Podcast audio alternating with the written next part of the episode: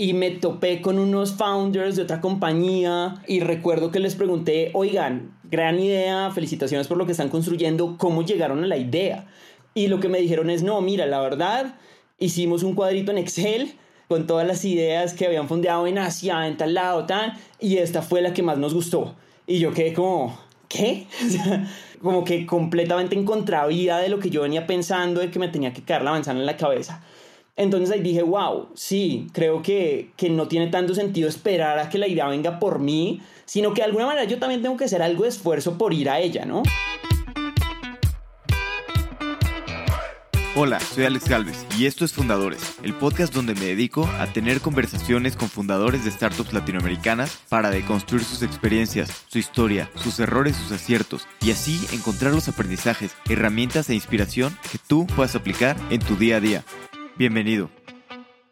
Hoy estoy con Julián Núñez, cofundador de Juno, una plataforma para consolidar todos los medios de pago en un solo lugar. Empezaron en el 2022 y al poco tiempo levantaron una ronda presemilla de 10 millones de dólares liderada por Andreessen Horowitz. Hablamos de su paso del mundo corporativo al mundo de las startups, luego sus múltiples roles en Rappi y todos los aprendizajes que tuvo en el camino. Platicamos de su proceso para encontrar un problema y una idea para emprender, los primeros pasos de Juno y la importancia de crear una gran cultura desde el principio, así como cómo evitar el burnout entre los colaboradores. Espero que disfrute esta plática tanto como yo. Julián, bienvenido a Fundadores. Alex, muchísimas gracias por la invitación y, un saludo a, todo, a toda la gente que nos está escuchando. Un gusto tenerte por acá, un honor. Oye, tú originalmente querías trabajar en el sector público porque buscabas tener pues, impacto y sentías que el sector público era la mejor manera de tener impacto y al final pues acabaste cambiando de opinión y, y mejor te, pues te a, la parte privada y luego acabaste llegando a, a Rappi. ¿Cómo fue un poquito todo ese proceso de, buscar impacto y, cambiar del sector público al privado? Sí, pues te cuento, o sea, desde el colegio no, tenía ni idea qué hacer, mi papá es ingeniero civil, yo em, empecé a como perseguir un poco esto, después empecé a ver hace, no sé, 10, 12 años como un gobierno en Colombia en ese momento estaba haciendo un montón de reformas y yo decía, wow, esta gente está haciendo un montón de reformas, tiene muchísimo poder para, para cambiar el país, para generar un montón de impacto. Yo quiero, yo quiero ser como esta gente. ¿Qué tengo que hacer? Entonces empecé a buscar qué habían estudiado y, en ese momento había varios que habían estudiado economía en la Universidad de los Andes. Y yo no tenía ni idea de economía, pero dije, wow, tengo que ir a estudiar economía en la Universidad de los Andes aquí en Colombia. Entonces me fui, lo, logré pasar, entré y me pareció sorprendente que apenas entré como en la charla de, de, inducción, le preguntaban a la gente, bueno, ¿tú por qué estás estudiando economía? Y la gente se paraba súper determinada, poker face, y decía, no, yo quiero ser presidente, o yo quiero manejar el Banco Central de Colombia. Y era como, ¿qué? wow, esta gente es increíble. Y, y, como desde ahí dije, yo, yo quiero ser ministro de Hacienda algún día o ministro de algo y ayudar a cambiar el país.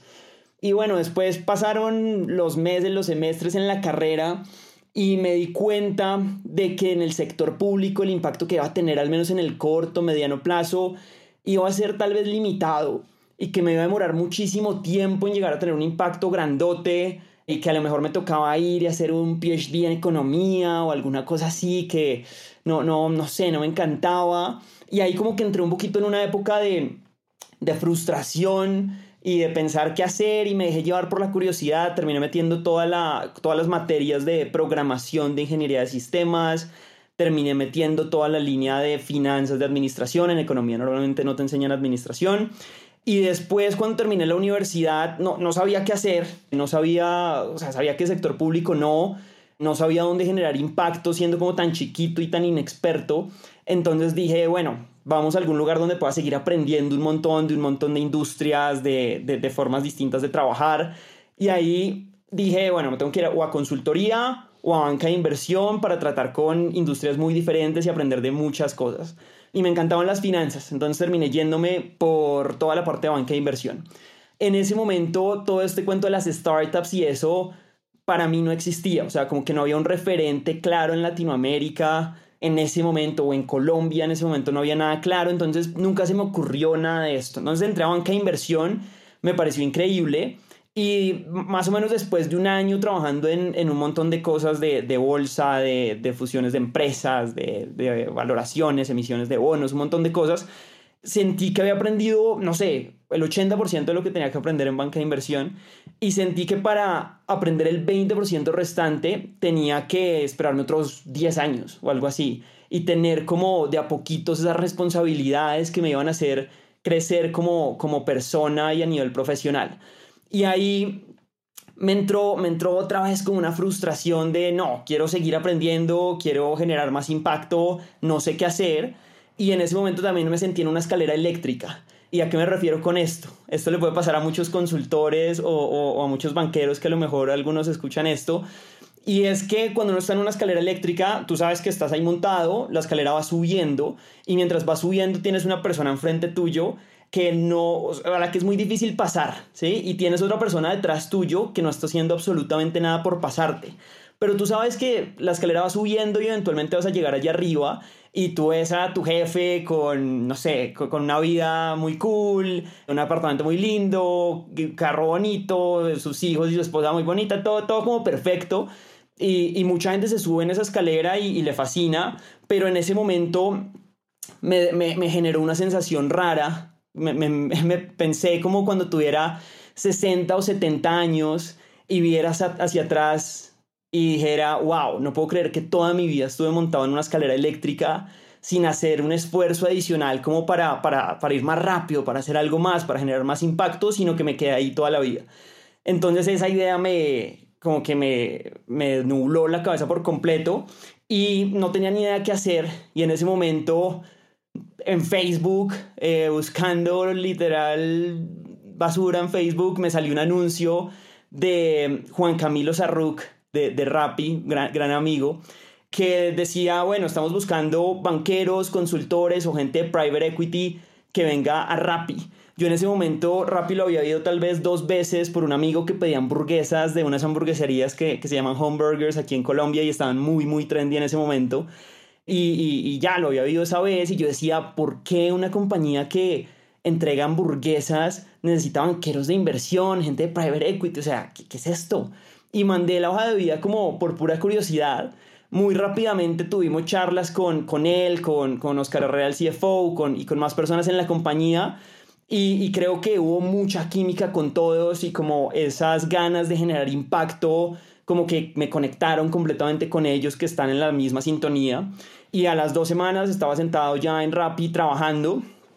Inicialmente como al equipo de, pagos y finanzas a, montar como todos los reportes financieros que, se necesitan para que la compañía pues tenga sus cuentas claras y todo este cuento. Un ¿cómo fue llegar ahí a Rappi, una startup pues, pequeña en hipercrecimiento, a comparación de venir en investment banking, como decías, es pues, estructuras muy corporativas, una escalera eléctrica. O sea, ¿te acuerdas de esos primeros días de pues, el cambio de, de, cultura y de todo?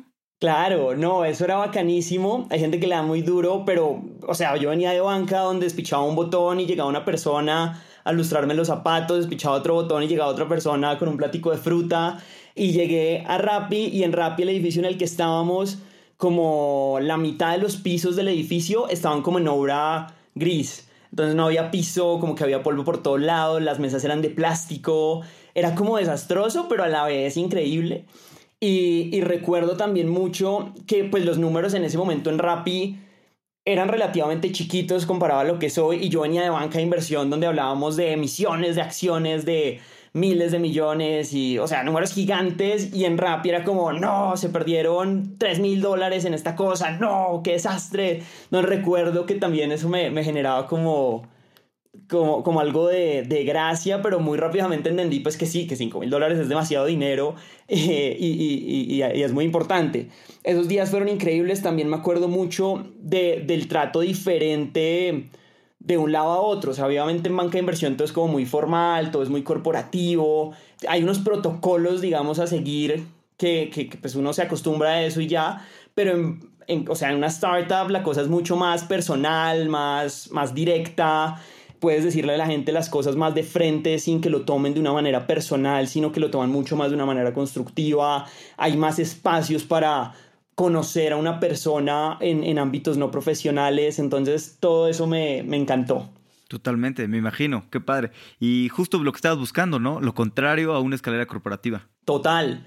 Sí, aquí, o sea, en Rappi, más, o sea, más adelante terminé haciendo decenas de roles, yo creo, alcancé y, y, fue gracias a eso, a que aquí sí la persona que se esfuerza muy duro, pues puede llegar a, asumir unos roles y unas responsabilidades que prácticamente no, no, no, son acordes a la edad y a la experiencia que uno tiene, pero, pero pues uno se las gana pulso.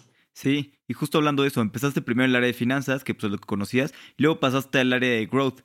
¿Cómo fue que, que pasaste ahí y, y, pues sin experiencia, no? Simplemente dijiste, yo, yo levanto la mano y, y te animaste a, Sí, ahí, ahí creo que vuelve la historia del impacto. Entonces, estaban finanzas, en cuestión de, no sé, dos meses entendí cuál era el problema a solucionar, empecé a solucionarlo, construí un equipo, empecé a construir un equipo en ese momento y seis meses después de empezar a construir ese equipo, el equipo estaba armado, las cosas estaban funcionando, el problema estaba solucionado al 80% y en ese momento dije, wow, ya, o sea, hice un impacto gigante, quiero generar más impacto, ¿no? Entonces alcé la mano, le, dije esto a, a, las, a mis jefes en ese momento y les encantó la idea. Me dijeron, buenísimo, nos fascina la gente así, vámonos a hacer growth en Brasil.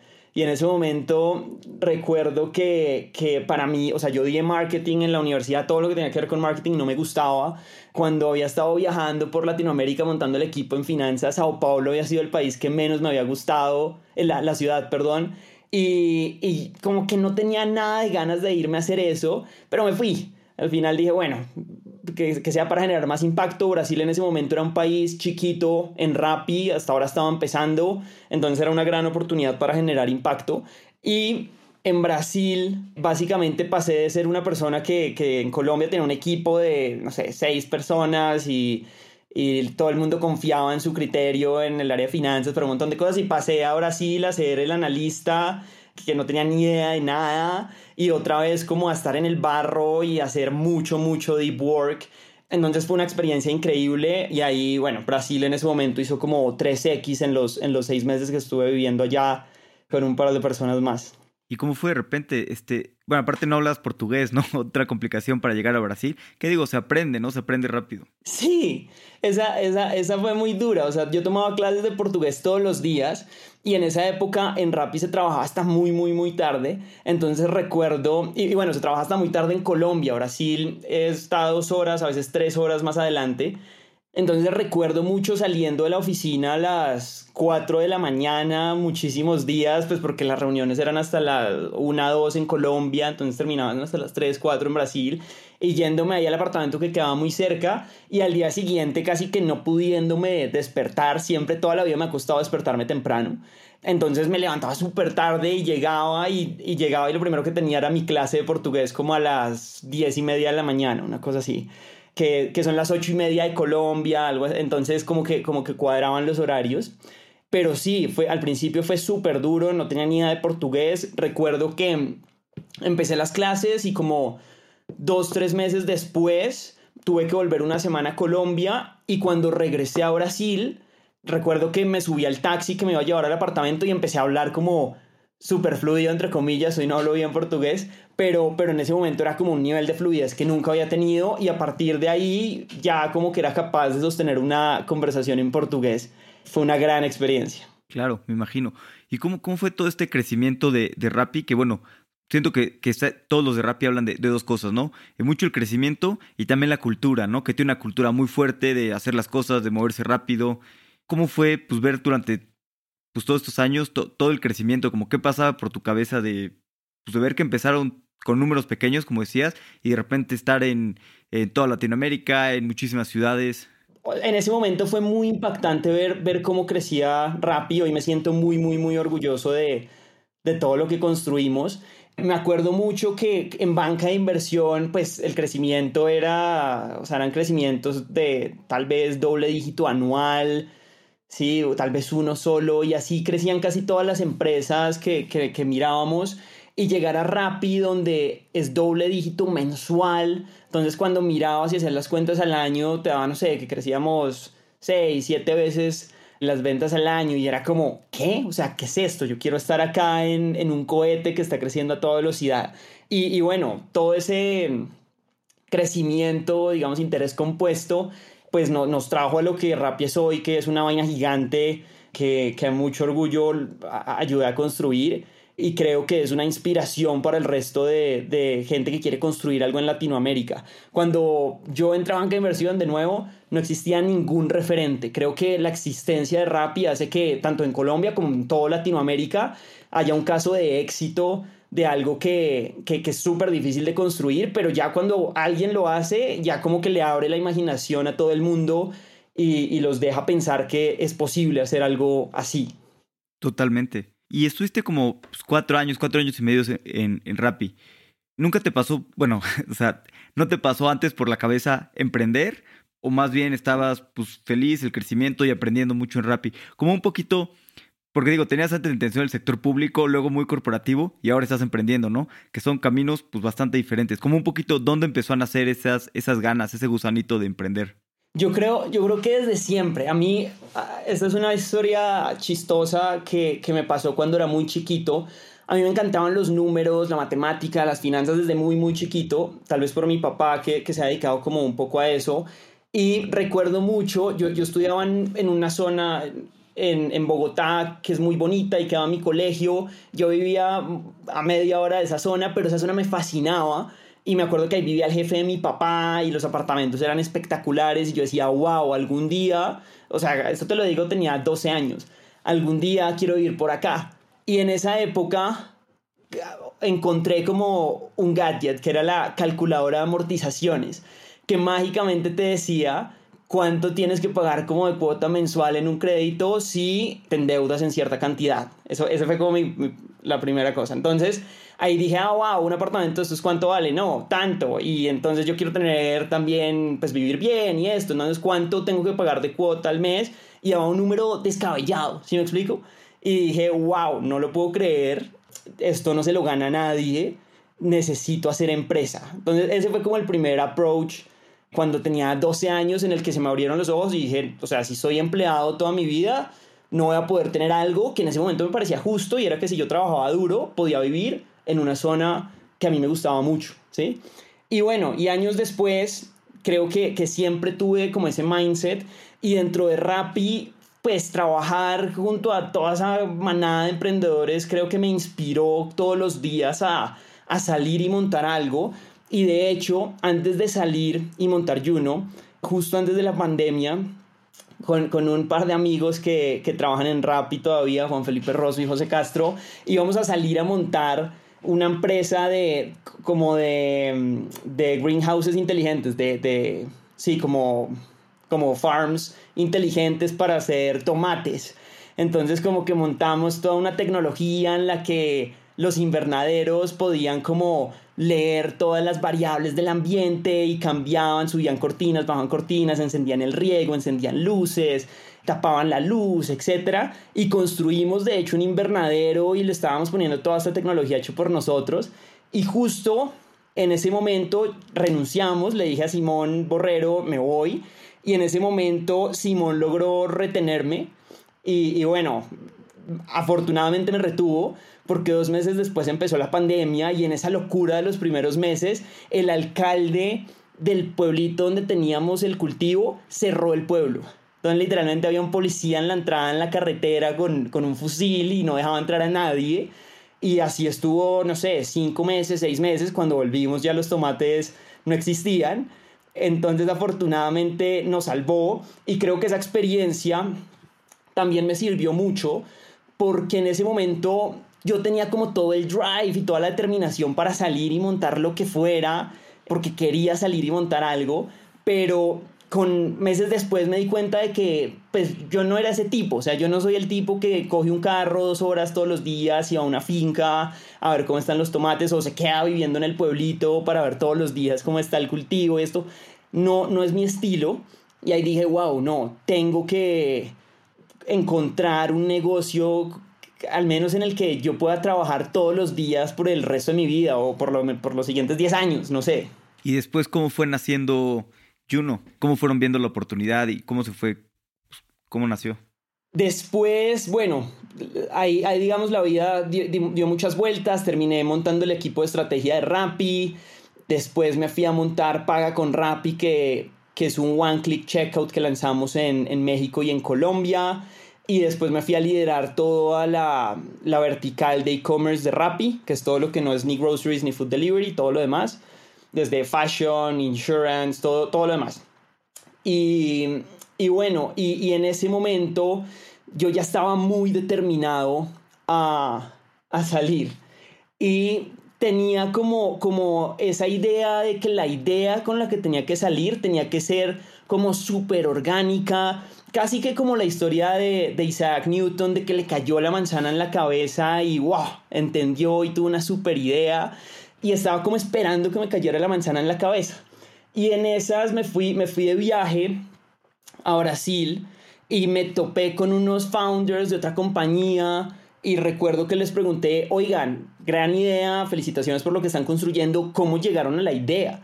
Pues porque obviamente ellos en radio contaban historias, y lo que me dijeron es, no, mira, la verdad, hicimos un cuadrito en Excel con todas las ideas que habían fondeado en Asia, en tal lado, tal, y esta fue la que más nos gustó.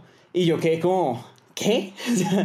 como que completamente en contravía de lo que yo venía pensando de que me tenía que caer la manzana en la cabeza. Entonces ahí dije, wow, sí, creo que, que no tiene tanto sentido esperar a que la idea venga por mí, sino que de alguna manera yo también tengo que hacer algo de esfuerzo por ir a ella, ¿no?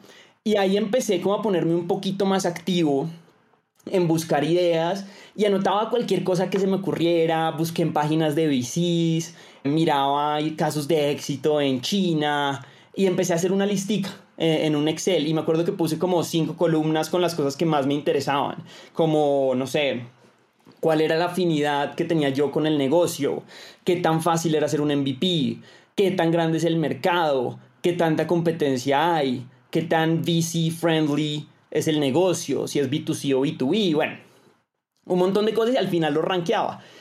Y recuerdo que llegué como a una lista de 50 cosas y cuando las ordenaba, la ganadora era un e-commerce de carne. Entonces era, era salir a vender carne porque una empresa en Indonesia ya es como, vale como 3 billion vendiendo carne. Entonces era la ganadora en ese momento y yo decía, bueno, ¿será? Me veo vendiendo carne por el resto de mis días, no, no, no sé. Y en ese momento, recuerdo que estaba un día viendo Twitter y Angela Strange de Andreessen Horowitz puso un tweet que decía como, we just opened a new program, EIR, no idea needed. Entonces dije, wow, no tengo una idea, estoy más o menos por ahí, pero me interesa como, como entrar y entender qué es el programa. En ese momento busqué EIR y salían como 25 definiciones, no tenía ni idea qué era, pero apliqué. Tiene un form, 5 minutos. Y como a los 3 días, Sima Amble de, de Andreessen me buscó, me dijo, vimos tu, tu aplicación, nos gustó tu historia, hablemos. Y empecé a hablar con ella, le conté que pues no sabía qué hacer, pero que definitivamente quería salir y montar algo, que tenía varias ideas.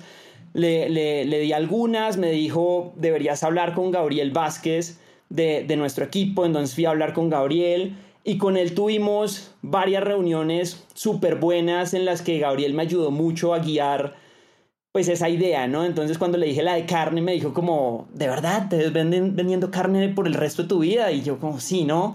Tal vez no. entonces fue súper útil. Y dentro de todo eso, una de las ideas que estaba en ese Excel era básicamente la idea de Juno, de lo que hoy es Juno.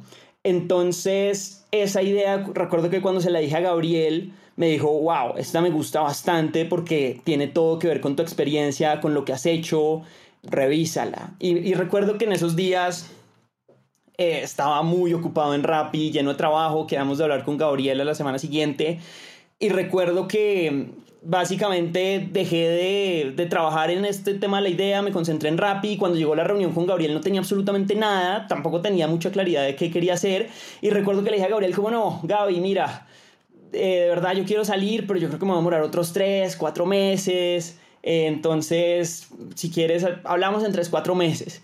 Y Gabriel como, ok, pero seguro, pues lo que necesites, te ayudo, y me acuerdo que colgamos y esa noche dije como, wow, no puede ser, o sea, como que acabo de mandar el carajo a Andreessen Horowitz. Entonces dije, no, tengo, tengo, o sea, voy a intentar aterrizar como, como esta idea que tal vez fue la que más nos sonó y la voy a llevar hasta el más mínimo detalle.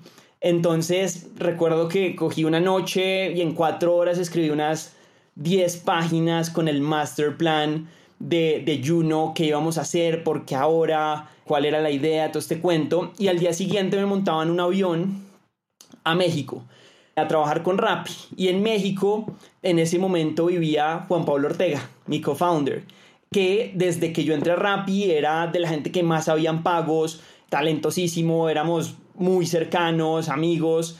Y recuerdo que dije, ay, tengo que llamar a este man para, pues, para dar, botarle la idea de pedirle feedback. Y en esas, por cosas de la vida, pues, yo estaba ocupado y él me terminó, fue llamando a mí.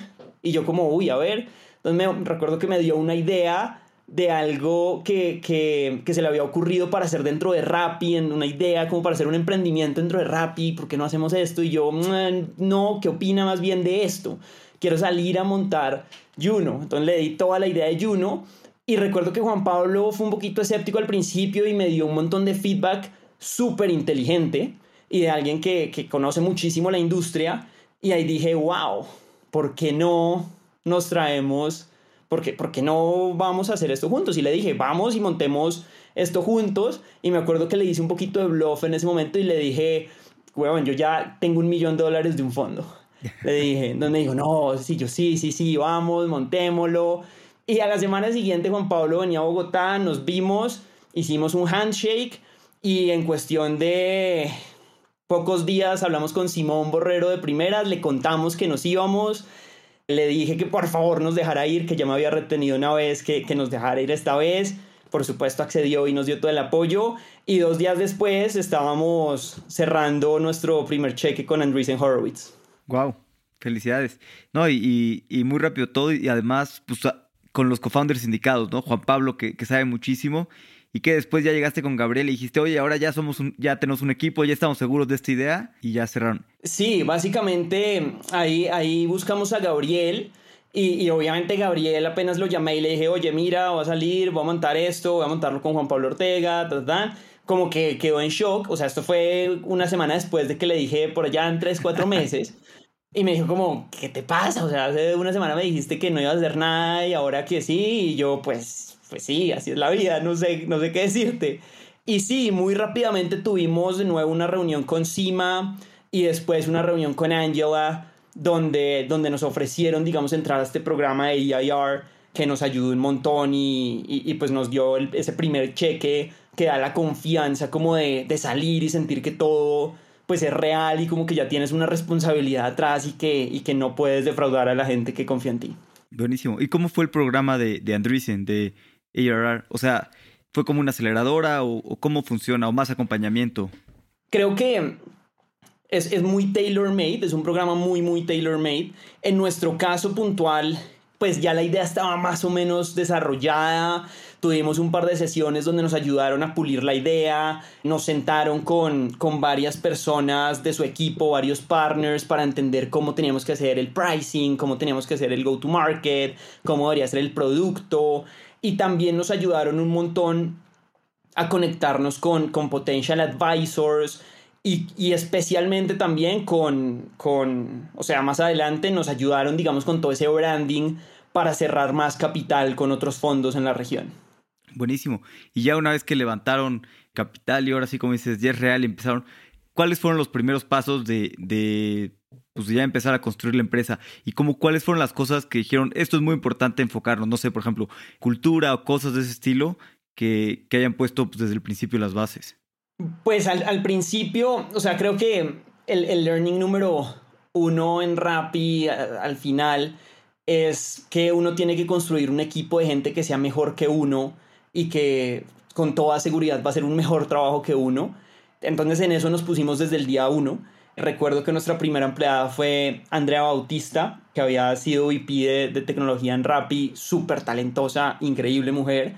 Y ese primer empleado lo contratamos como, como a mediados de enero o algo así. Y desde ahí empezamos a contratar un montón de gente con la que sabíamos que, que, que teníamos mucho fit cultural porque habían trabajado en Rappi, sabíamos toda la energía, el talento y la cultura emprendedora que tenían. Y también nos empezamos a traer algunas personas con mucha experiencia de la industria, porque sabemos que es una industria donde necesitas experiencia y no solo basta pues ser un gran emprendedor, ¿no? Entonces eso empezamos y por allá a finales de, de, febrero tal vez hicimos como nuestro primer offsite con los primeros 14 empleados en ese momento y ahí hablamos muchísimo de cultura. Creo que las cosas más importantes de, de cultura en Juno que desde el principio tuvimos sobre la mesa es, primero, todo el mundo es socio, todo el mundo va a tener stock options, todo el mundo va, va, a venir aquí a trabajar como, como dueño de esto y, y, de verdad lo vamos a volver dueño de esto, no solo porque tenga stock options, sino porque vamos a confiar en, en cada uno, vamos a darle responsabilidades gigantes. Claro, y un poquito hablando de, pues, de la cultura la de ustedes, porque digo, los dos cofundadores son de Rappi, además obviamente hay mucha gente que ha trabajado en Rappi. ¿Qué cosas han hecho culturalmente distintas, o sea, que sea pues, muy distinto a, a Rappi? Yo creo que mm, que el tema tal vez del burnout lo, lo estamos viendo como con mucho más cuidado, todo ese tema de, de, de, cómo identificar el burnout, de ser mucho más activos en ir y buscar a una persona y decirle, venga, tómese unos días off, o nosotros mismos incluso decir, me voy a tomar unos días off y está bien, ¿sí? O, o, hoy me voy a despertar más tarde y voy a cancelar algunas llamadas que no son urgentes porque necesito levantarme más tarde y dormir tres horas más para recuperar energía como que en esas cosas estamos intentando ser más, más activos nosotros con el equipo, el equipo entre ellos mismos e incluso levantando la mano y, escuchando al equipo cuando de pronto estamos trabajando muy duro en, unos sprints y, y de, de, pronto no nos damos cuenta y el equipo hay gente que ya está cansada, ¿no?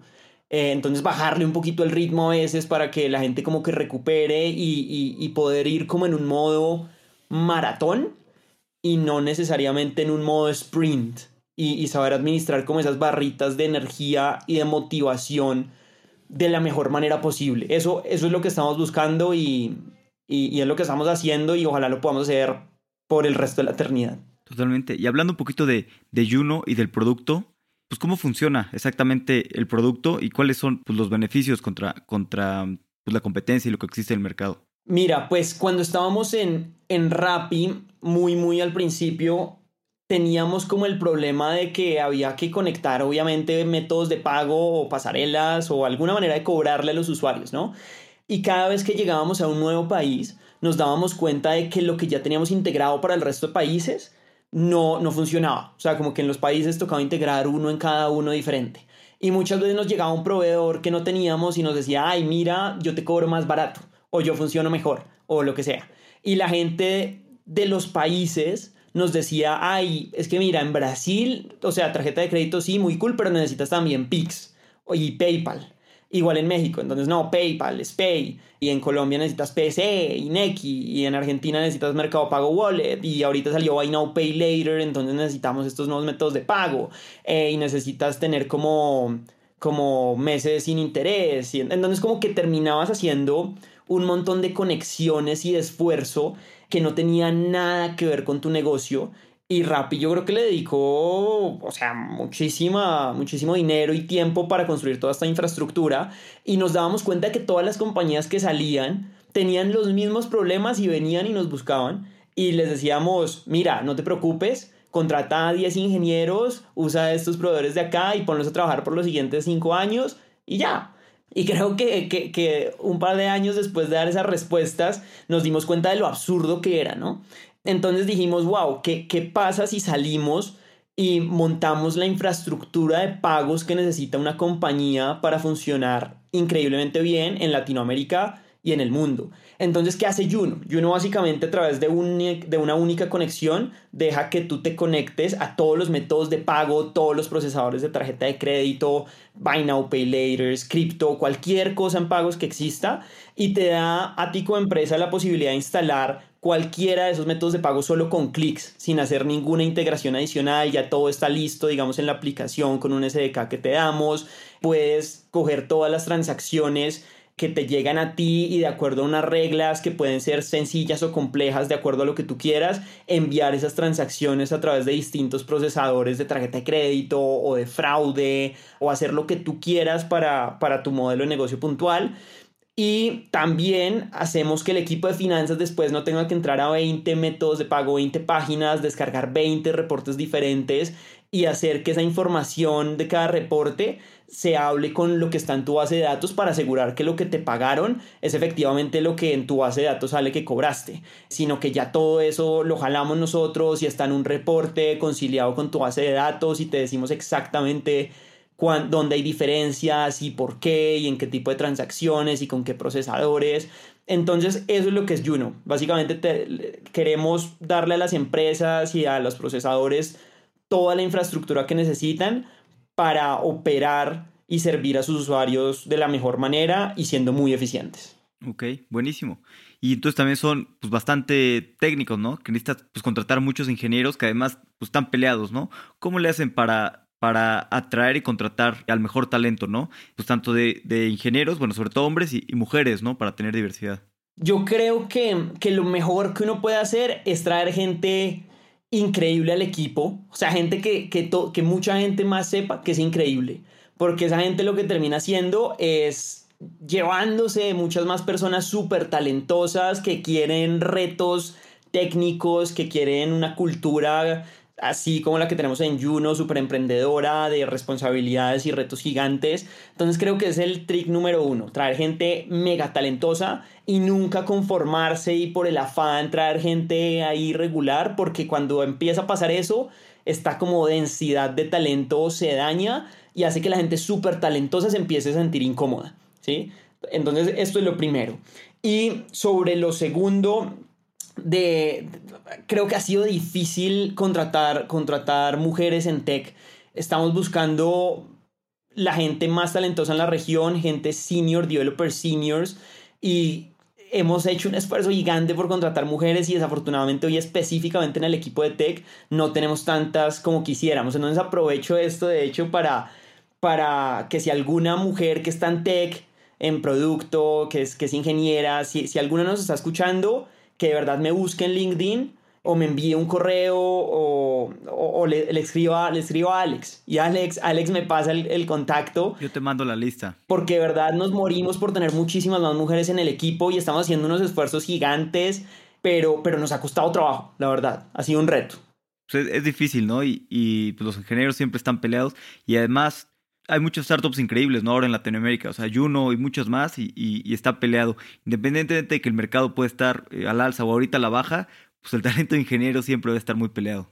Sí, totalmente. Creo que, creo que es un mercado complejo. Creo que en Latinoamérica todavía tenemos un reto enorme por generar más talento, digamos, en masa. Y creo que es un problema que nos va a acompañar muchos años. Pero, pero bueno, estoy seguro de que lo vamos a, a manejar muy bien. ¿Y qué otros retos importantes han tenido ahorita en estos este, pues, primeros meses de, de Juno? ¿Algún reto que tal vez no esperabas? Digo, todo el mundo sabe que emprender es difícil, pero siempre hay cosas inesperadas.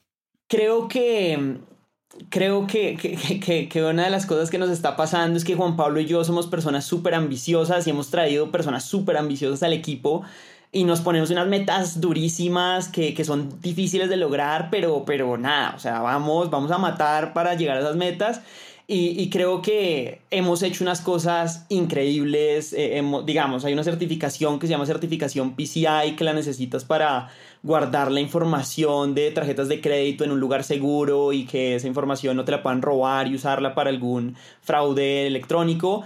Esa es una certificación que normalmente las compañías se tardan entre 12 y 18 meses para tenerla y que el récord que nos habían dicho, digamos, los consultores que nos ayudaron a sacar la certificación había sido 9 meses y logramos hacerlo en 3 meses, que es un número como absurdo.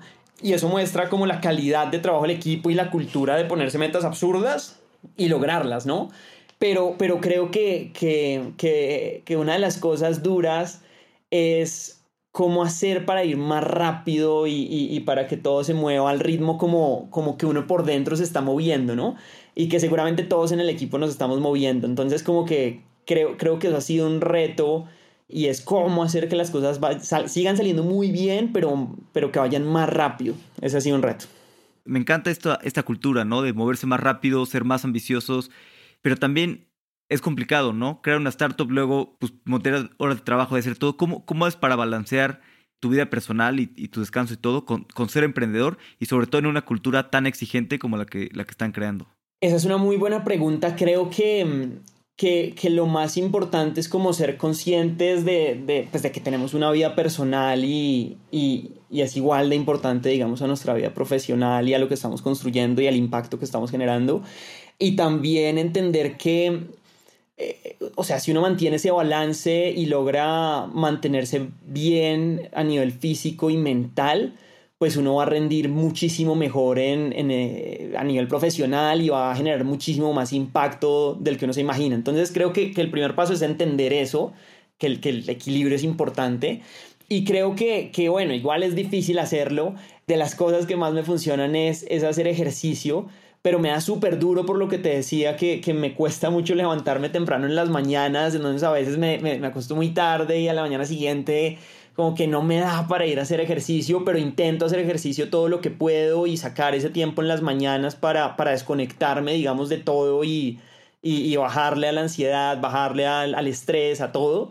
Eso es muy importante. Los fines de semana también intento desconectarme lo, lo, que más puedo. Igual siempre salen llamadas o alguna reunión que hay que tener o un café que hay que tomarse con alguien, una entrevista, pero intento una buena parte del fin de semana desconectarme e intentar sacarme, digamos, el chip de Juno para, para estar en la casa sin ese estrés y creo que ese bajón hace que vuelvas muchísimo más recargado los lunes.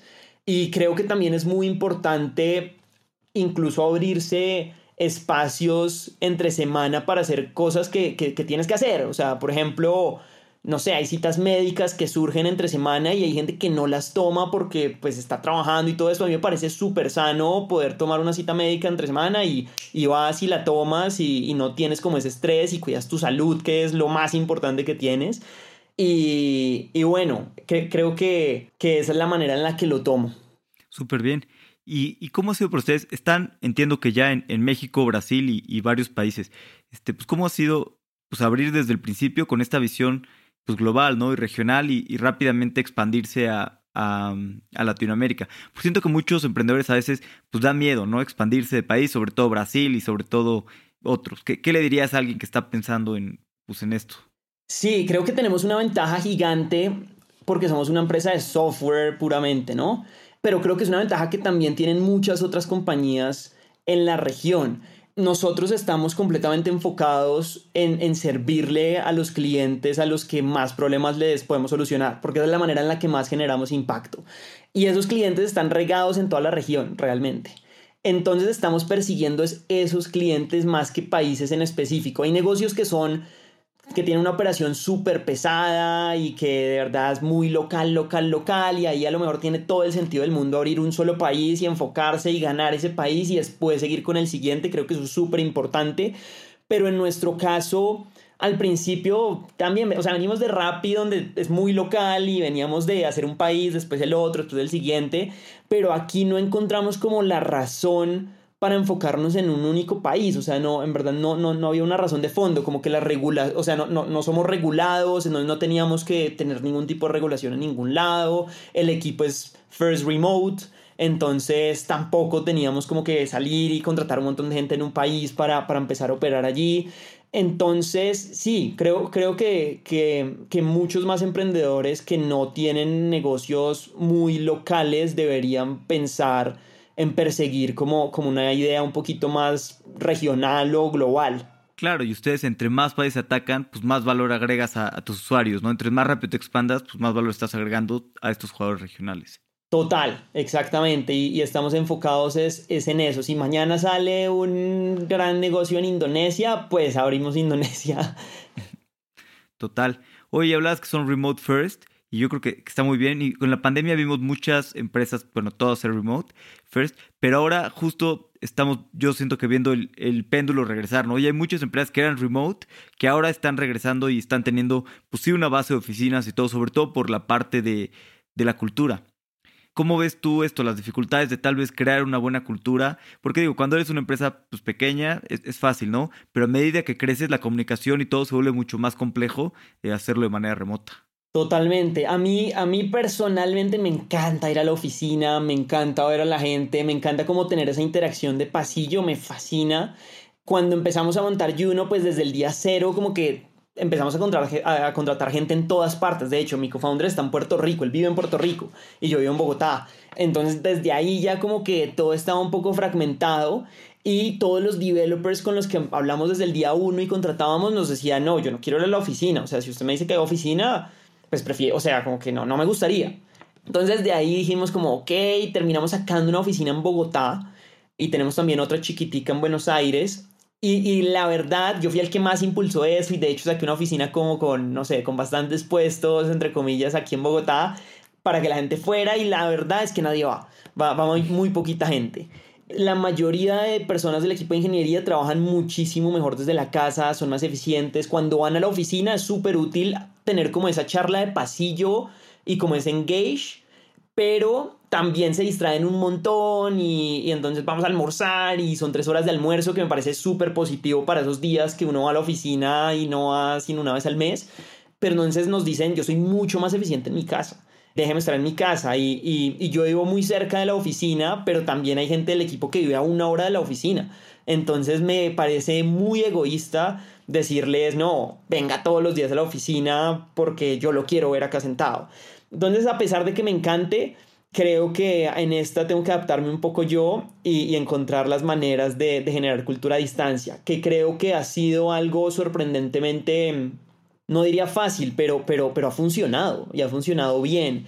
Y creo que algo que sí hay que hacer es eventualmente cada seis meses o cuatro meses o, lo que deje el negocio hacer offsites y, y, encontrarse con todo el equipo y viajar a todo el mundo a algún lado y verse con la gente y no enfocarse tanto en, en, trabajar y usar ese tiempo como para estar todos ahí frente al teclado, sino muchísimo más para generar como esos lazos humanos y personales que creo que es lo que hace que, o sea, es lo que genera esa confianza que en el día a día hace que, que, que tú quieras estar ahí con, con un montón de gente súper talentosa, que, que te cae bien construyendo algo juntos, ¿no?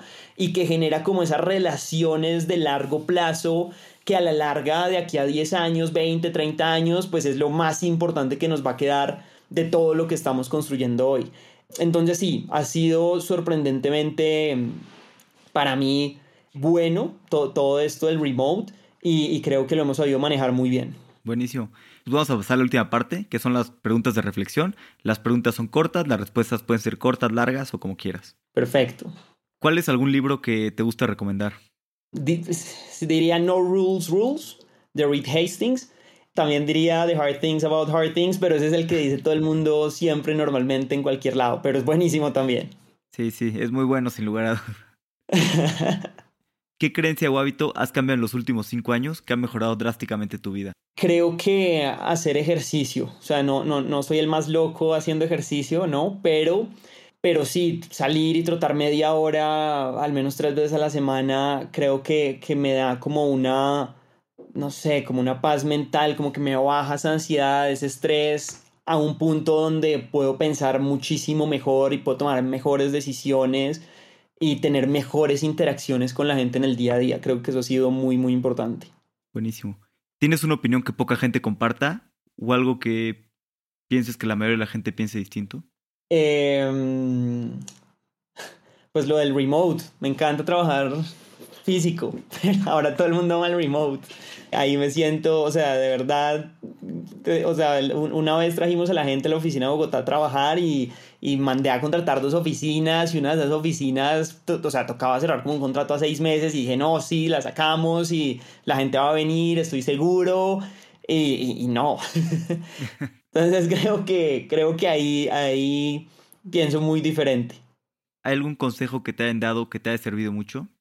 Creo que también lo dije en esta, pero, pero para todos los emprendedores que puedan, o, gente que quiere ser emprendedora que nos pueda estar oyendo, creo que es importante no pensar que la idea va a llegar de una manera súper orgánica, súper mágica y que va a ser un problema, pues que uno ve ahí súper obvio en su día a día, cuando abre la nevera, todos los días. No, sino tal vez ir, buscarlo un poquito más, ser un poquito más reflexivo sobre, sobre los problemas que uno tiene el día a día en, el trabajo, en todas partes, ver qué problemas también tiene la gente, buscar de verdad qué empresas han sido exitosas en otros lados para ver qué problemas resuelven y, y por qué crecieron tanto, por qué generan tanto impacto.